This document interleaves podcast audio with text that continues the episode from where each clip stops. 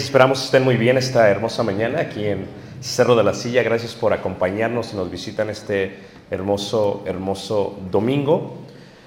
El día de ayer veíamos una lección que tenía que ver con el nadar en contra de la corriente y lo bello que esto es. Y hablábamos mucho acerca de lo que sería una parábola de los salmones. Si recuerdan, ellos fue lo que vimos el día de ayer. El día de hoy nos enfocamos totalmente a la idea general del día en que nos hemos de presentar ante Dios. ¿Cuándo nos hemos de presentar ante Dios? Y una de las cosas que queremos ver primero, si nosotros vamos, por ejemplo, a la Biblia, en el libro de Deuteronomio, en el capítulo 16, vamos a ver cómo es que Dios tenía una expectativa de parte de todo y cada uno de los judíos. Esto se ha ido desvaneciendo poco a poco, se ha ido eh, perdiendo, porque muchos de nosotros como gentiles estamos acostumbrados a presentarnos ante Dios simplemente con nuestra presencia pensamos que esto es suficiente para Dios, pero tal vez tenemos que ver cómo es que se hacía esto en el Antiguo Testamento y cómo es que esto era lo que le daba honra y gloria al Señor. La idea general de las manos, es más, el nombre Judá o Yutá en hebreo, significa aquel que levanta sus manos ante Dios. Esto es una costumbre muy normal dentro del pueblo de Israel y dentro de los judíos. Cuando los judíos se acercan al muro de los lamentos, aún el día de hoy, es muy normal que ellos levanten la mano y toquen la piedra del muro de los lamentos. Y después caminen hacia atrás. No pueden darle la espalda porque ellos creen y consideran que el muro de los lamentos es el lugar más cercano a lo que sería el lugar santo y también el lugar santísimo, el cual era presencia, presencia de Dios. Por eso el nombre Judá tiene que ver con ello, con el agradecimiento que le damos a Dios. Esto se basa porque los mismos levitas, sacerdotes, cuando se presentaban en el templo, tenían que tomar los sacrificios que traía todo el pueblo de Israel y lo que hacían es que lo tomaban y lo sacrificaban a Dios en el altar del sacrificio, o si este era una ofrenda de paz, lo tomaban en sus brazos y lo iban meciendo de un lado a otro y mientras lo iban meciendo lo iban extendiendo y lo iban alzando hacia arriba. Cuando los judíos fuera del templo sabían que era la hora del sacrificio tres veces al día, muchos de ellos tenían el coro levita, el cual se escuchaba exactamente a la misma hora que se hacía el sacrificio y los judíos afuera del lugar santo, del lugar eh, santísimo, de- del patio, del patio de los varones, del patio de las mujeres, extendían sus manos hacia arriba y también decían, nosotros estamos de alguna u otra manera levantando nuestras manos porque queremos coparticipar del sacrificio que está haciendo ahora el sacerdote por cada uno, por cada uno de nosotros. Y eso tenía que ver porque todo lo que ellos llevaban era realmente para Dios. En Deuteronomio capítulo 16, en el verso 16, se da esta lectura y habla acerca de lo que son las fiestas ceremoniales.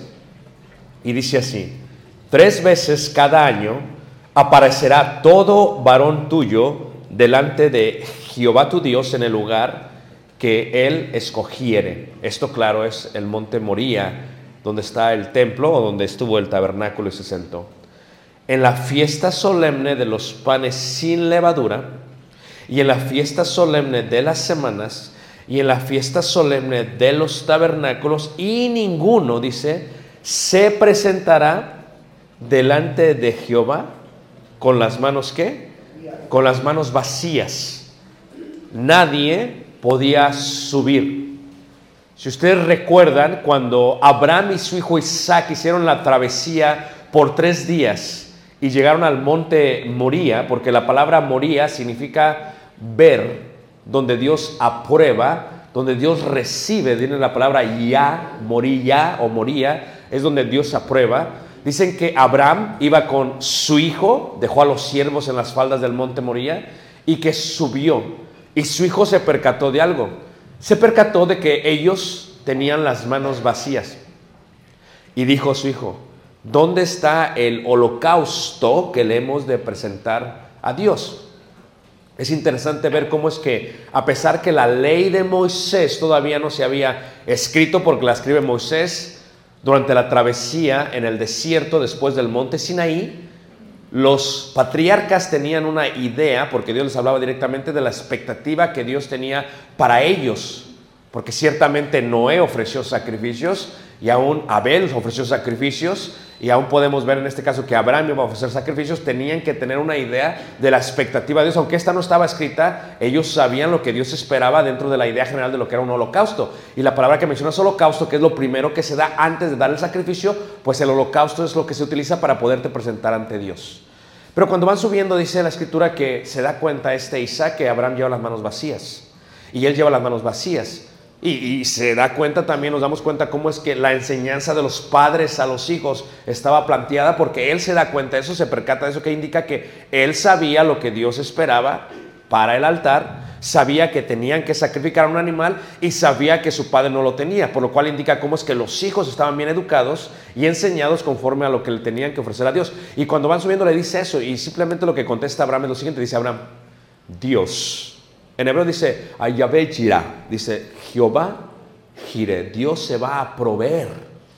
Esto es, traemos las manos vacías, pero Dios se va a proveer. Es que las manos no estaban vacías de Abraham, al menos las manos de su corazón y las manos de su mente. Las manos de su corazón y su mente sabían lo que le había dicho en los días anteriores. Ve, ofréceme a tu hijo. Pero las manos que sí tenía vacías era Isaac. Isaac no podía comprender lo que estaba pasando y lo lleva y lo coloca. Por eso todo judío tiene que ir al monte Moría, donde se establece el templo de Salomón, para ofrecer y nadie puede llevar las manos vacías. Porque el padre de la fe, o sea, el padre de ellos, esto es Abraham, el padre de muchedumbre, les enseñó que él estaba dispuesto a sacrificar aún a su hijo con tal de que Dios se agradara de él. Y sabemos todo lo que pasó cuando suben arriba, lo va a matar, porque sí lo va a matar. Y dice que eh, fe es la certeza de lo que se espera, es la convicción de lo que no se ve. Él realmente lo iba a matar y cuando va a matar le dice el ángel, no, no lo hagas. Y cuando voltea lo que ve es entrelazado, ¿verdad? Los cuernos de un carnero, lo cual toma el lugar del sacrificio de su hijo Isaac y se coloca por primera vez este hermoso sacrificio. Y entonces ellos entendían este concepto. Y cuando Moisés escribe esto de las fiestas, son siete fiestas judías, pero tres tiene que presentarse todo varón. ¿Por qué? Porque el varón representa a la familia. Número uno, la fiesta de los panes sin levadura. en número dos, la fiesta de las semanas, lo que es, es el Shebot o el Pentecostés. Y número tres, lo que es la fiesta de los tabernáculos. Pero si ustedes saben los reglamentos y los días en que las mismas se celebran, se enteran que si va a celebrar la fiesta de los panes sin levadura, tienen que estar ya en Jerusalén, donde se encuentra el monte Moría, porque si el 14 del mes de Nisan se celebra la Pascua, del 15 al 22 se celebra la fiesta de los panes sin levadura, van a celebrar la Pascua allá. Aunque la Pascua no era el mandamiento estar presentes, Dios sabía que tenían que estar presentes porque si van a llegar para los panes sin levadura, tienen que llegar un día antes y por lo cual celebraban la Pascua todos ahí. Pero todos llevaban cosas para Dios y les costaba muchísimo. Imagínate tú que para poderse presentar a Dios tenían que tomar un macho de entre su rebaño para poder dar el holocausto y presentarse a Dios. Y después podrían hacer lo que era una ofrenda de paz o podrían hacer tal vez lo que estaba pidiendo Dios. Si estaban agradecidos con Dios tenían que llevar grano en sus manos del mejor grano que habían sacado. Si era la fiesta de los tabernáculos o la fiesta del Shebot, del Pentecostés, tenían que llevar los primeros frutos. Siempre llevaban las manos porque era parte de ello y era la educación que le daban literalmente a todos, a todos sus hijos. Esto lo hacían, era costumbre. Las mujeres cuando se establece el tabernáculo no llevaban las manos vacías, llevaron sus espejos, que simboliza la vanidad y que dice, no nos importa nuestra vanidad externa, como cuando dice Pedro, ¿verdad? Que vuestro atavío no sea el externo de peinados ostentosos ni de vestidos lujosos, lo que importa es la capacidad de dar lo que más nos cuesta. Imagínate, daban la vanidad para establecer lo que sería la fuente. Cuando se levantaban e iban ante Dios, tenían que presentarse siempre con las manos llenas era parte del mandamiento. Por eso desde afuera adoraban a Dios, alzaban las manos y decían, venimos a darte todo. ¿Y por qué tenemos las manos vacías? Porque todo lo que trajimos te lo hemos dado a ti. No las traemos vacías porque tú no lo has dicho aquí. Dices ahí, dice, y ninguno se presentará delante de Jehová con las manos que vacías. O sea, mira nuestras manos, Jehová, están vacías. Hemos dado todo lo que tú has mandado en tu ley. Es parte de lo que tú has pedido. Todo se celebra. Todos llegamos. Somos infinidad de tu pueblo que, se, que entran por tus puertas con alegría, dice el salmista, ¿verdad? Entraré con sus puertas con qué? Con alegría, porque no venimos tristes. Por eso aún cuando en la iglesia se coloca la idea de la ofrenda, no la das con tristeza, como, oh, este, híjole, me dieron el aguinaldo y tengo que añadirle un poquito más de dinero, ¿no? Yo siempre digo a los hermanos que la ofrenda en México, en el mes de diciembre, tengo entendido que son tres salarios, hermanos, ayúdenme. Dos. Eso se tiene que duplicar al menos la ofrenda, pero a veces no se duplica, porque venimos con las manos, ¿qué manos? Con las manos vacías. Yo le digo a los hermanos, allá nosotros, allá nosotros nos pasa en el mes de marzo, ¿no? El próximo mes. Digo, la ofrenda no puede ser la misma. Porque es cada uno de conforme haya qué? Prosperado. Y es la idea general. Entonces, cuando ellos llegaban y hacían esto, iban todo, todo el pueblo se acercaba con las manos llenas, pero salían con las manos vacías, pero salían confiando que Dios les iba a dar, que Dios les iba a proveer. Traían todo aquello que necesitaban. Aún las mujeres preparaban el lino fino que se iban a colocar durante esa fiesta. No solamente ellas, sino sus hijos. Y muchas veces prepararon aún hasta el vestido de los levitas para que ellos tuvieran un vestido elegante y fuera todo amplio. Y llegaban con las manos llenas, tal vez llevaban con un mancho cabrío o con algo, pero nunca llegaban con las manos vacías. Y lo que tú tienes que entender acerca de este concepto es que Dios lo que espera no solamente que las manos estén llenas, lo que espera es que en el corazón y en la mente estemos dispuestos a salir con las manos vacías porque dependemos totalmente ¿qué? de Dios. Y como no somos gente de, de pueblo, de rancho, es difícil entender este concepto, ¿ok? Pero lo que hacían ellos es que tres veces me tengo que presentar al templo. Una va a ser como en abril, otra va a ser ahí como por junio, julio y otra va a ser como septiembre, fíjate. Y esto estaba conectado con lo que eran las temporadas del año. Una se da cuando sale la mayoría del grano, la cebada o el trigo. La otra se da cuando sale todo el fruto para el verano. Y la otra se da cuando se está terminando la cosecha. ¿Y qué pasaba? Ellos trabajaban la tierra, sembraban, cuidaban, y por ejemplo la fiesta de las primicias era cuando ellos veían el primer fruto, ese fruto lo agarraban y lo guardaban para llevarlo al templo. ¿Por qué? Porque el primer fruto da muchísima emoción. ¿Tú recuerdas cuando por primera vez trabajabas y sacaste tu primer a nómina, tu primer cheque? No sé si ustedes recuerdan, yo recuerdo cuando la primera vez que trabajé, manos, yo trabajé en el mercado en Ciudad de México y la primera vez que me pagaron no podía creer que me estaban pagando, estaba totalmente emocionado. ¿Tú te acuerdas de eso? Si trabajabas en el campo, sacar el primer fruto era algo emocionante, pero decía Dios, los primeros frutos me los van a traer, porque acaso Dios se iba a comer la cebada, no, acaso Dios iba a comer el trigo, no, todo tiene que ver con el corazón. Pero decía Dios, quiero que lo trabajes, quiero que lo siembres. Yo voy a hacer todo porque yo soy el que hago crecer, yo doy el crecimiento, pero tú haz toda esta obra. Labra la tierra, siembra la semilla, crece, cuídala y cuando salga el primer fruto me lo vas a dar. Te voy a dar muchos frutos, pero el primer fruto me lo vas a dar. ¿Por qué? Porque no puedes venir hacia mí con las manos qué? Con las manos vacías.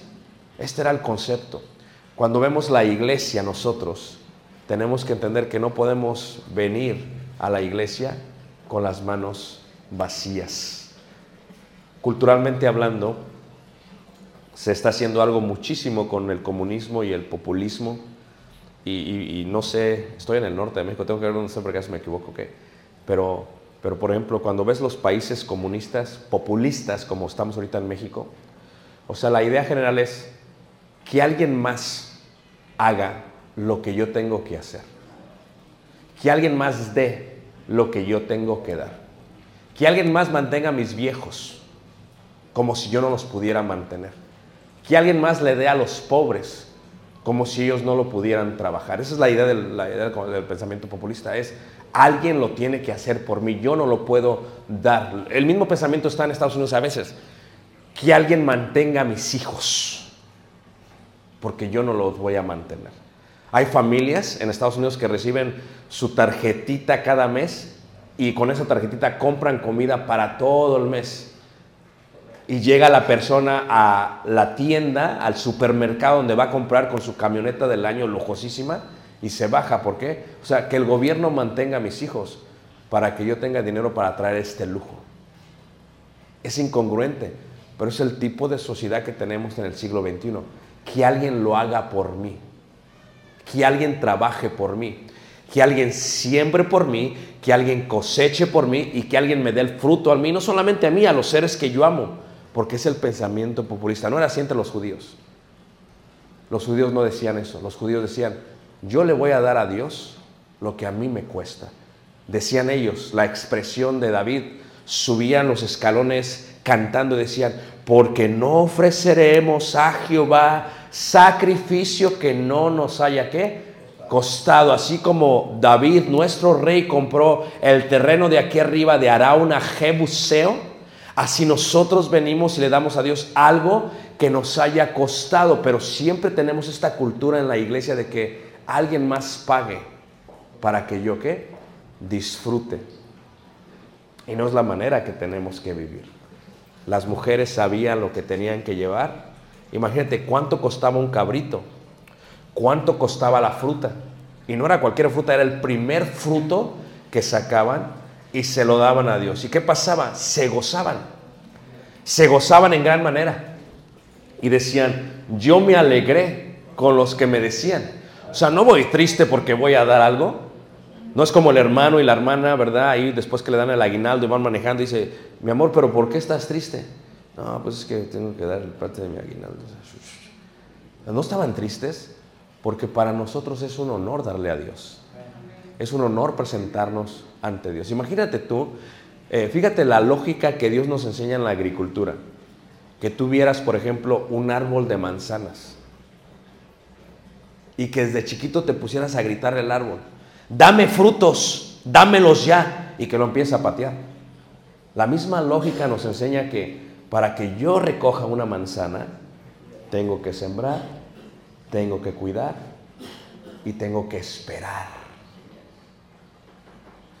Y para la iglesia tienes que entender que para tener las manos llenas, tienes que esperar. Este edificio no se hizo de la noche a la mañana.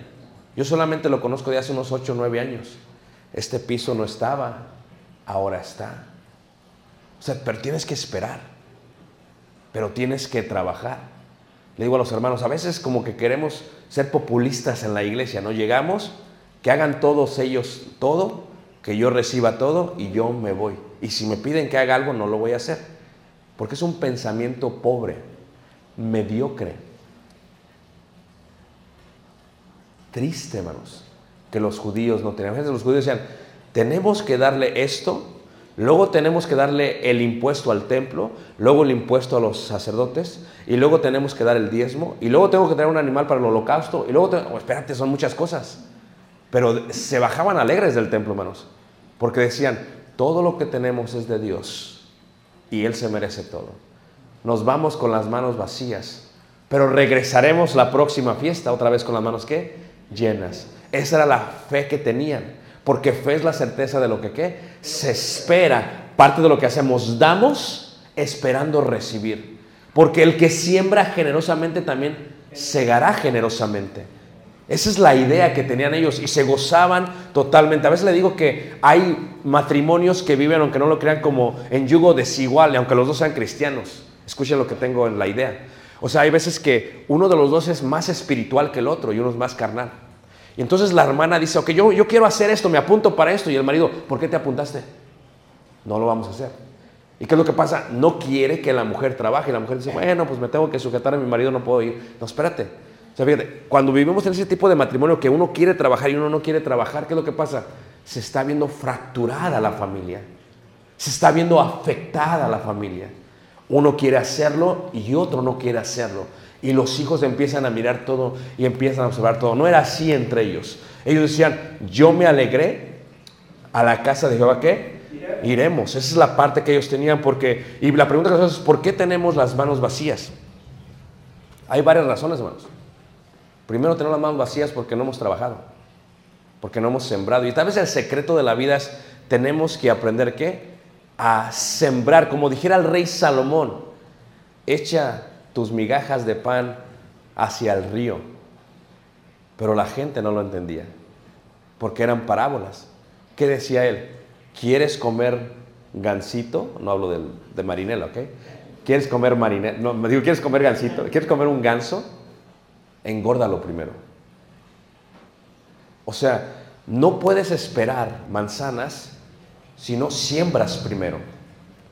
No puedes esperar que tu familia sea fructífera si no siembras primero la fe, la semilla, la simiente que es la palabra de Dios, hermanos. No podemos esperar que la obra prospere si venimos con las manos vacías. ¿Pero por qué venimos con las manos vacías? Porque no sembramos. Es una ley bíblica y divina que todo lo que uno siembra, de eso también va, ¿qué, hermanos? A cosechar. Fíjate cómo lo dice la palabra de Dios ahí en Gálatas. Es una regla divina. Y aquellos que nos gusta sembrar, que amamos sembrar, yo tengo, por ejemplo, la casa Viñas, y cuando vayan a su casa, a nuestro hogar, eh, tenemos viñas, y apenas vamos a plantar una viña de la fruto de- del fruto de la vid de la congregación de Nazaret. Nos trajimos la, la semilla de allá para plantarla, porque pues cuando estamos comiendo, nos sentamos a comer ahí con los hermanos en el patio de atrás de Nazaret, en la iglesia de Cristo de Nazaret. ¿Y qué es lo que pasa? Cuando nos sentamos eh, eh, arriba, tienen toda la viña regada y todos los pámpanos de la viña, hermanos, están colgados. Y mientras uno está comiendo, hermanos, si uno se levanta, uno puede literalmente agarrar para disfrutar. Es más, dicen los hermanos, no hicimos postre. ¿Por qué? Porque no necesitamos. Solamente levántate, agarra la uva y qué? Y cómelo. Pero ¿por qué está así? Porque la tuvieron que sembrar. ¿Por qué está así? Porque la tuvieron que cuidar. ¿Por qué está así? Porque la colocaron para que estuviera debajo de las mesas. ¿Con qué propósito? Para que yo me levante y yo coma. Yo comí de ellos. Yo comí del trabajo de ellos. Yo lo disfruté del trabajo de ellos. ¿Quieres que tu familia lo disfrute? ¿Quieres que tus hijos prosperen en el Evangelio? tienes que trabajar. Y no solamente tú, aún más gente lo disfrutará. En, Gálatas capítulo, eh, capítulo 5, cuando habla de este, de este concepto, Gálatas capítulo eh, eh, 6, en el capítulo 6, perdón, en el versículo, versículo 6 dice, el que es enseñado en la palabra haga partícipe de toda cosa buena al que lo instruye. Versículo 7, no os engañéis. Y diría una persona, ¿quién se engañaría? Porque en cuanto a la vida yo he aprendido esto, hermanos, no nos podemos engañar. Todo lo que tenemos en las manos es el resultado de nuestra obra. Es una realidad, hermanos. Pero a veces nos engañamos y vemos nuestras manos vacías y le echamos la culpa a los demás. Pero es que tú solamente eres dueño de algo en la vida. Eres dueño solamente de tus acciones. No eres dueño de nada, porque te vas de este mundo desnudo como desnudo llegaste. Y de lo único que somos dueños son nuestras acciones. Entonces, ¿qué pasa? Cuando vemos las manos y están vacías, ¿por qué causa están vacías? Volteamos a ver a los demás. Tiene que ver contigo. No es con el hermano que está al lado, ni siquiera por tu cónyuge, ni siquiera por tus hijos. Uno va a sembrar, pero no te engañes. No te engañes.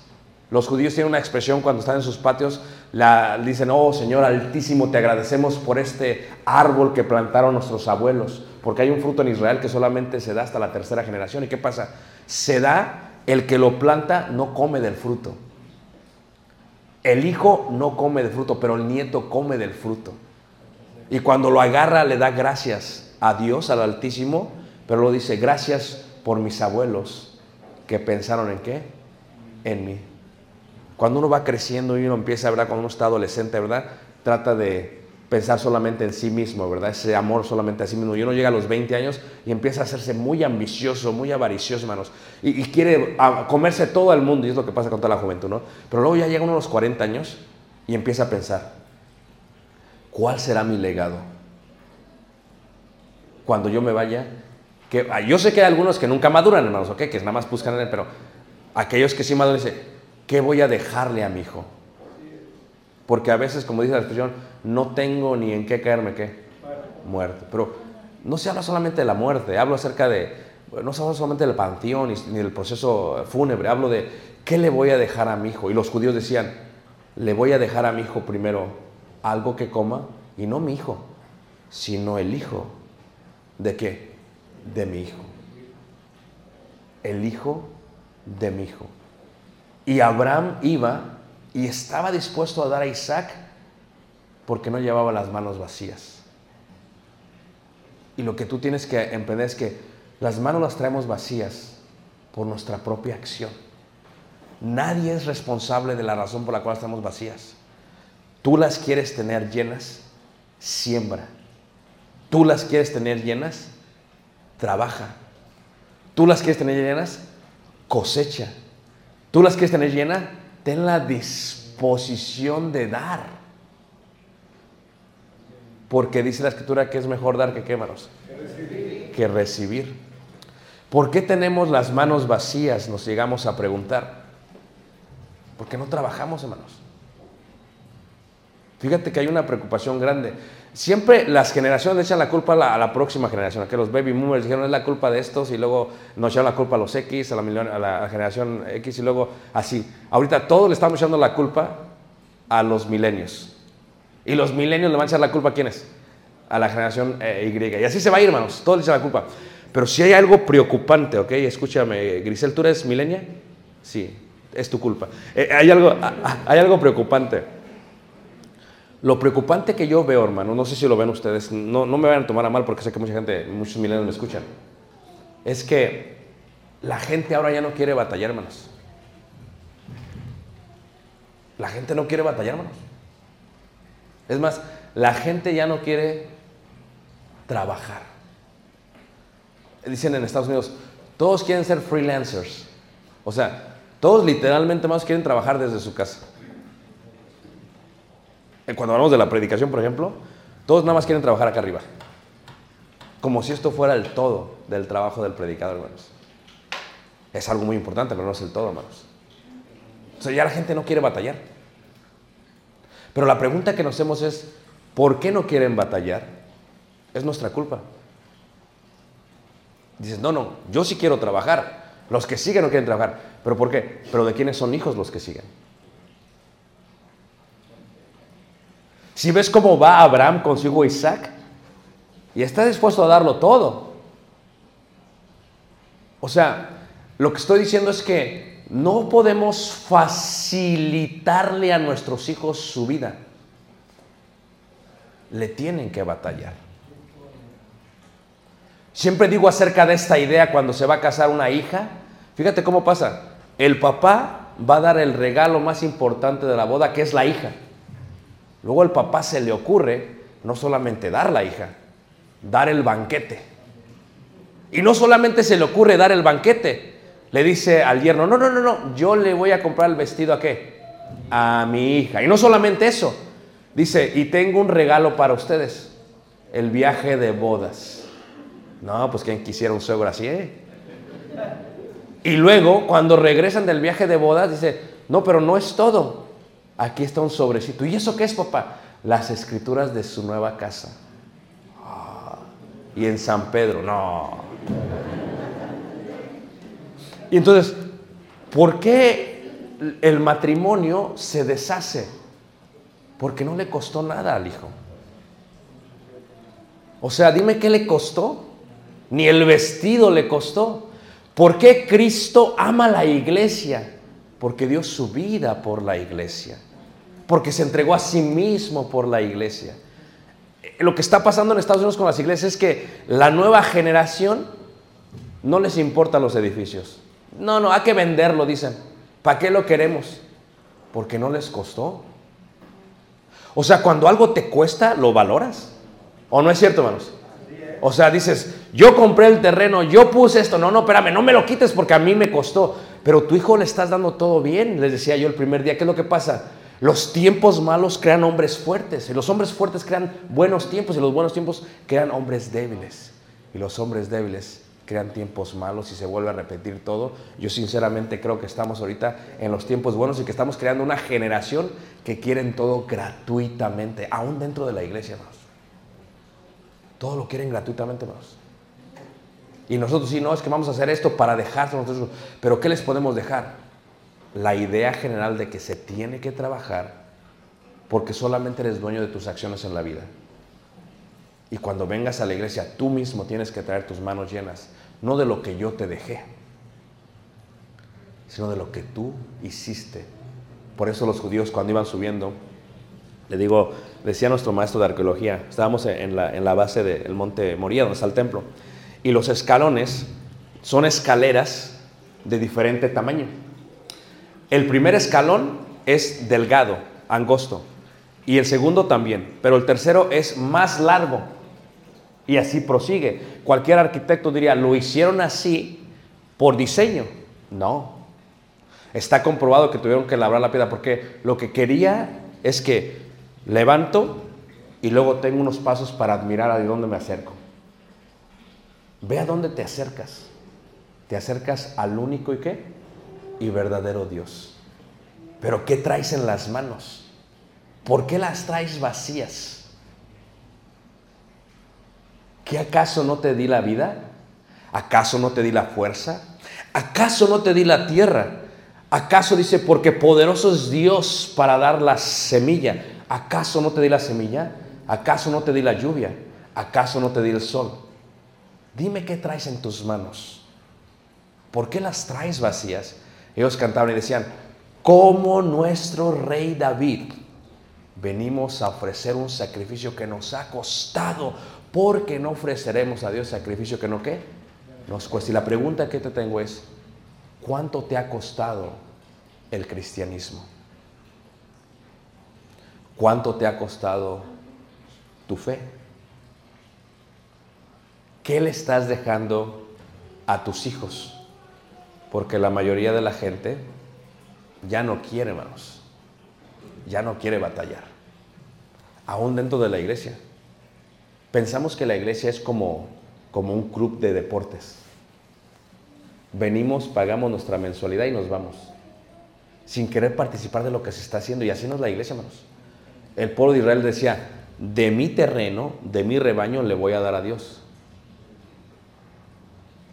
Jesús se enojó con ellos, porque empezaron a hacer algo que iba contrario a lo que Dios había pedido. Algo más práctico, decían ellos.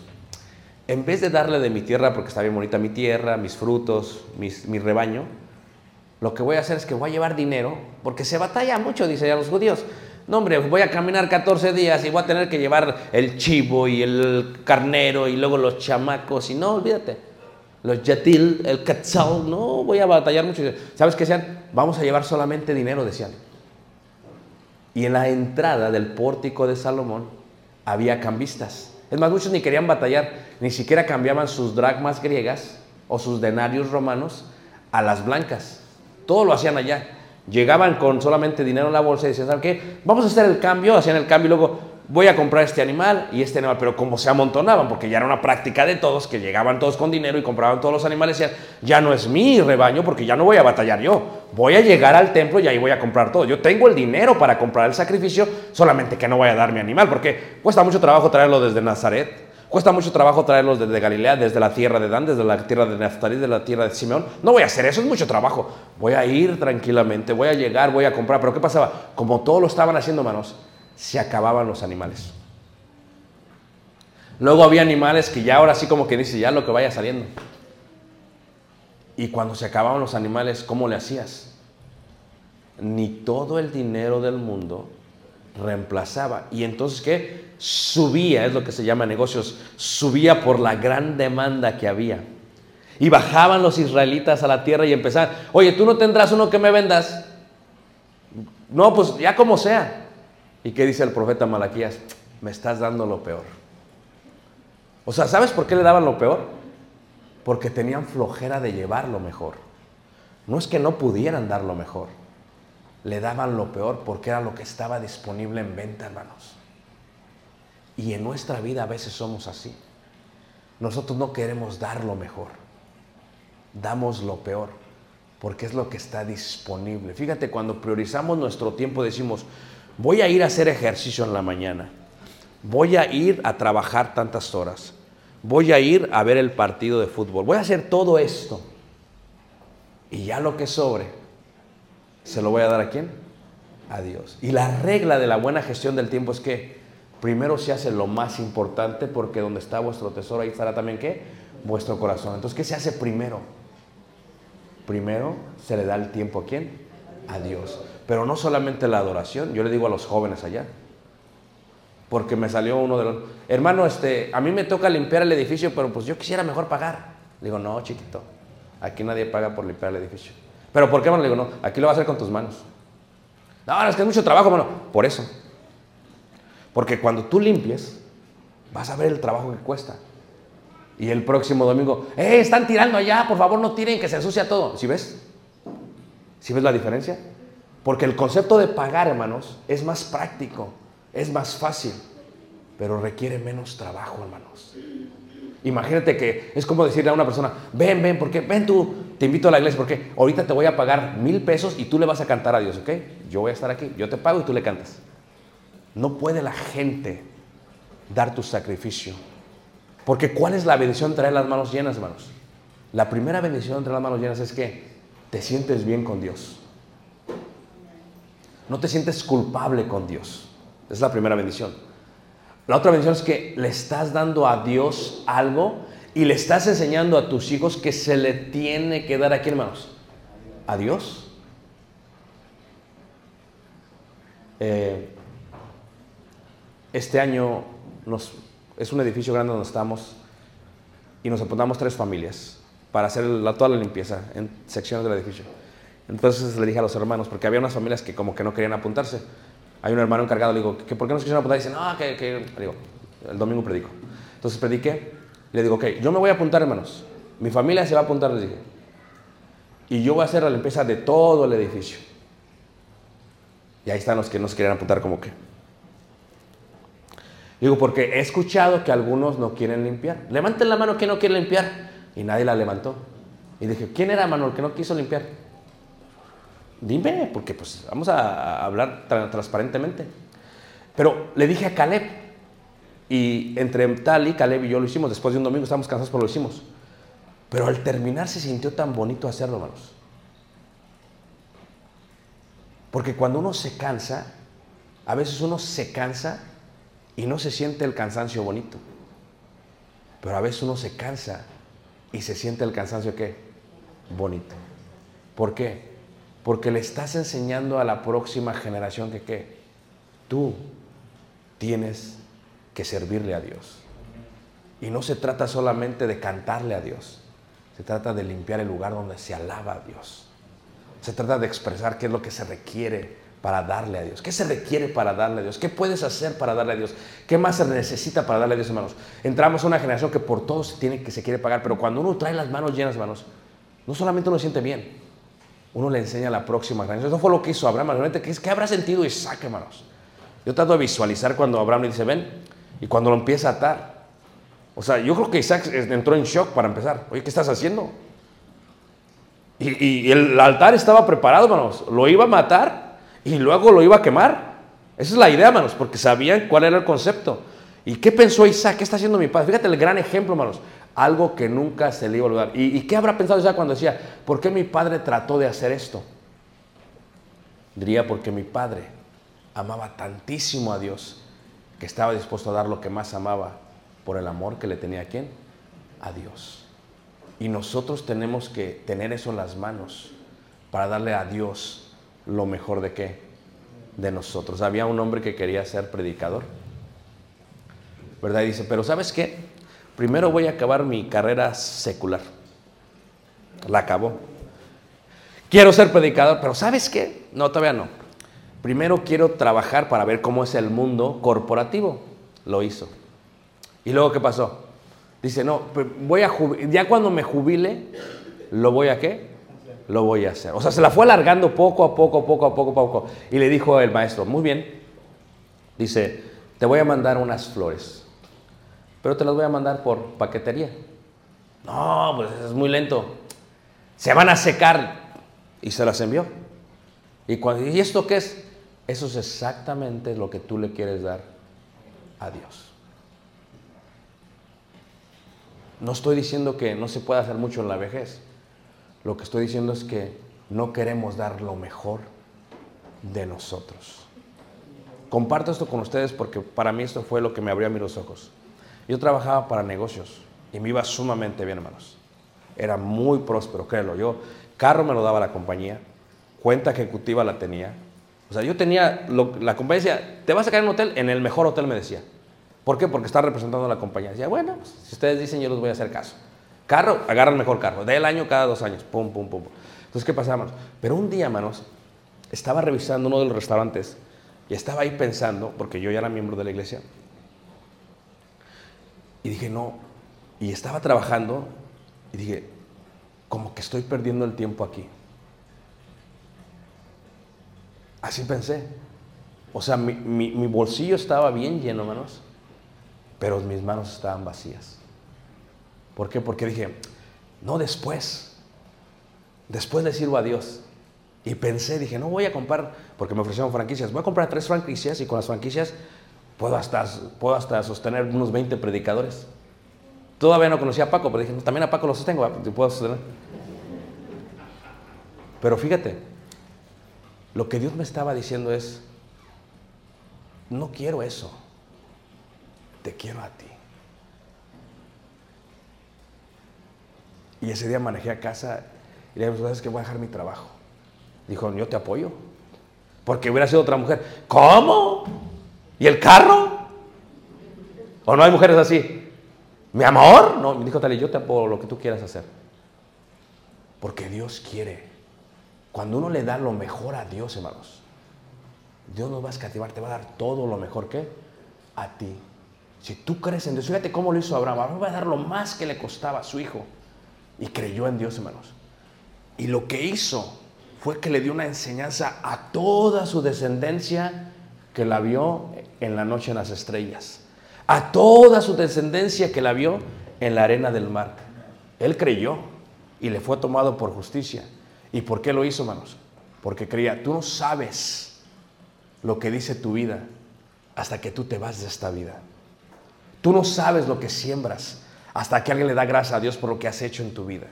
Por eso tú tienes que darle a Dios todo lo mejor de ti, porque es una gran bendición dárselo, hermanos.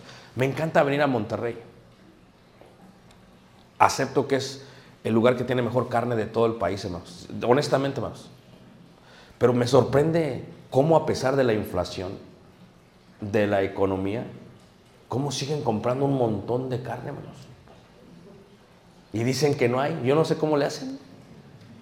Pero ¿sabes qué me gusta? La expresión de que dicen, si vas a, o sea, cuando sacan toda la carne, o sea, yo digo la saco, pero nada más es para pantallar. Luego meto la mitad. Aquí no son así, hermanos. Sacan toda la carne y ¿qué hacen, hermanos? Ya están todos llenos, ya no quieren, no, no. ¿Y ustedes qué? Siguen echando. Porque se echa toda la carne, ¿qué, hermanos? Al asador. Luego dicen los hermanos, pero llévate todavía a tu casa, llévate para mañana. Porque no solamente tienen las manos llenas ellos, porque es una bendición, pero llenan de bendición las manos de alguien qué? De alguien más. Pero ¿cómo llegas a Dios? ¿Con las manos llenas o con las manos vacías? Tienes que trabajar. Nosotros somos de Ciudad de México, mi madre nos llevaba al estado de Guerrero y nos mandaba con mi abuelo. ¿Y cómo odiábamos ir con mi abuelito, hermanos? Para empezar, hermanos, era un calorón. No, mamá, vamos a ir a... No, no quiero ir. Pero fíjate la idea de ella, hermanos.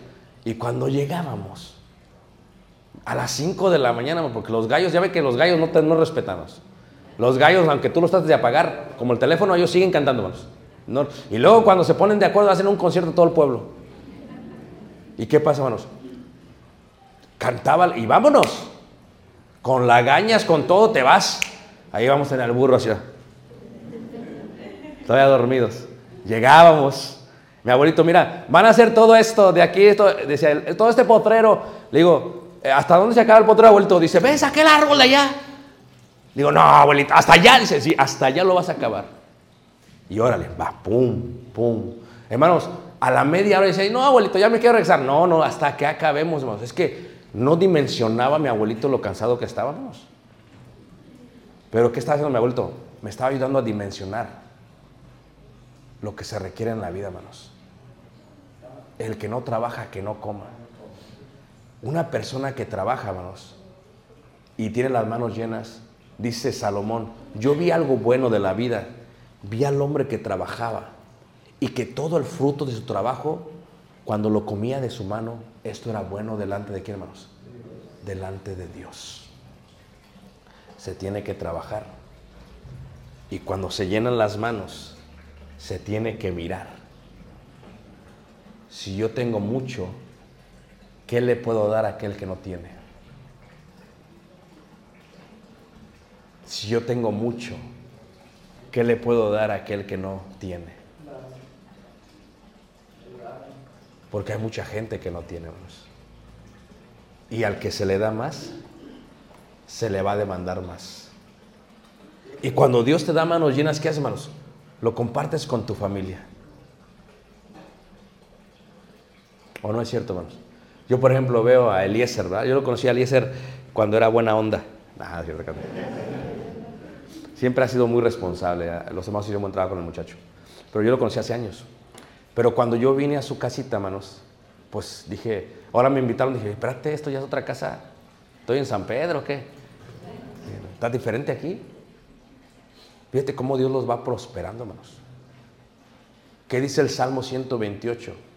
Que el hombre que teme a Jehová y el hombre que trabaja para Dios, Dios le va a dar, sus hijos serán como olivos, dice. Su esposa será como una viña de la cual comerá, se levantará y va a comer. Si tú tienes las manos llenas, es el resultado de tu vida. Pero me invitaron a comer e invitaron a todos a comer porque en aquel tiempo yo tengo, uno- no, mi mente trabaja así, hermanos, yo tengo, visualizo las cosas y se me quedan ahí no sé dónde. Y lo que hago cuando estoy otra vez en el mismo lugar, las saco, no sé cómo le hago.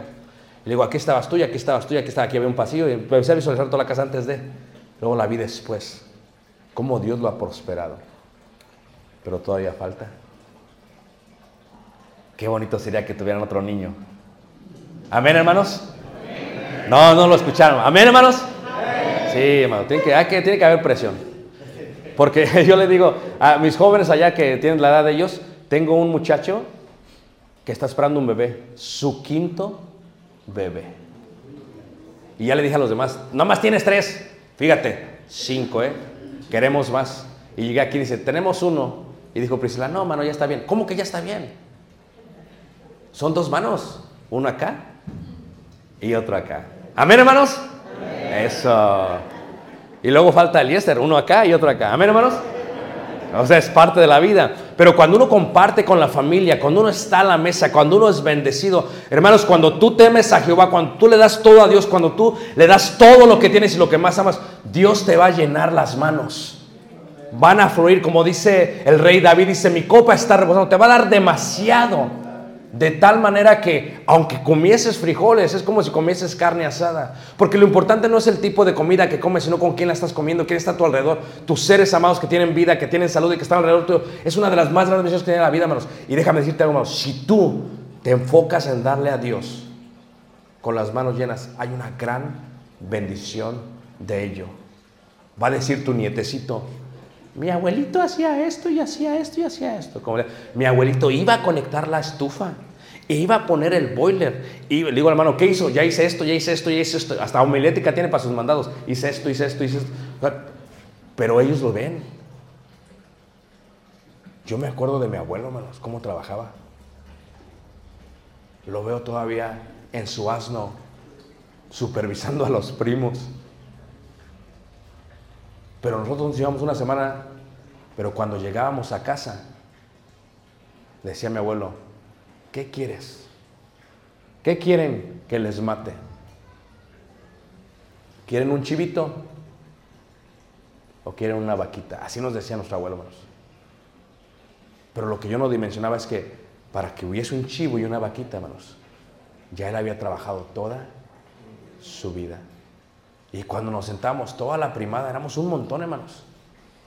Había para todos. Y me di cuenta que para mi abuelo lo importante de la vida era, si tengo las manos llenas, hay una gran bendición en los que siguen después de mí. Y la pregunta que yo te tengo es que cuando tú te sientes a la mesa, ¿quién está, quién estará a tu alrededor? ¿Qué les vas a dar? O mejor dicho, ¿qué les quisieras dar? Llegaban ellos y decían los judíos, ¿verdad? Aleluya. Aleluya. Het Halonai, oh Altísimo, tú eres digno de recibir todo de mis manos, porque mis manos estaban vacías en la última fiesta y las volviste a llenar. Pero si nosotros no tenemos ese corazón, y si estamos como Isaac, ¿dónde está el holocausto? Porque cuando bajaban, oye, dejamos todo, decían los niños. Y decían ellos, Jehová se proveerá. Vamos a regresar otra vez. Nos vamos a sentar otra vez y vamos a adorar otra vez a Dios. Y la última pregunta es, cuando lleguemos con Dios, ¿qué tienes en tus manos? Porque de lo único que somos dueños en la vida es de nuestras acciones. Y de ahí, hermanos, nada nos llevamos de este mundo. Por eso, ¿le estás dando a Dios lo que necesita? Hoy es día de reflexión e invitación. Porque solamente hay un qué? Un verdadero y único Dios. Los invito, vamos a reflexionar. Y le voy a dar lugar a nuestro hermano que va a cantar tal vez un himno para continuar el servicio, hermanos. Reflexiona, medita. Hoy es día de darle a Dios todo lo que traemos. No hablo de dinero, hablo de tiempo, hablo de energía, hablo de juventud, hablo de toda la vida, hermanos, porque si no se lo damos no disfrutaremos. Y nuestros nietos dirán, oh, alabado sea Dios y mi abuelito, que allá en el año 2023 lo dio todo para que yo estuviese aquí. Pase, hermano. a continuar el servicio. Dios les. Pasa, hermano Iram. Pasa.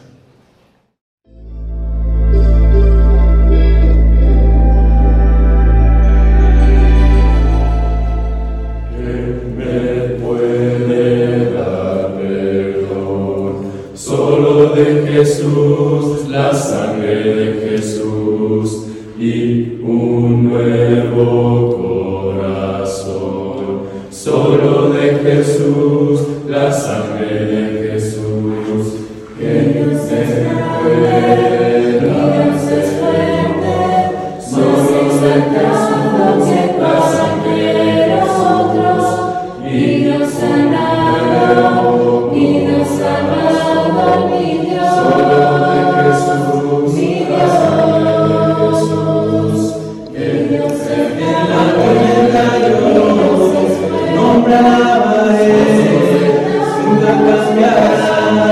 no importa dónde esté, Dios está, todas mis lágrimas, el mismo serás, no importa dónde estés. Que tu espíritu me guíe sin fronteras.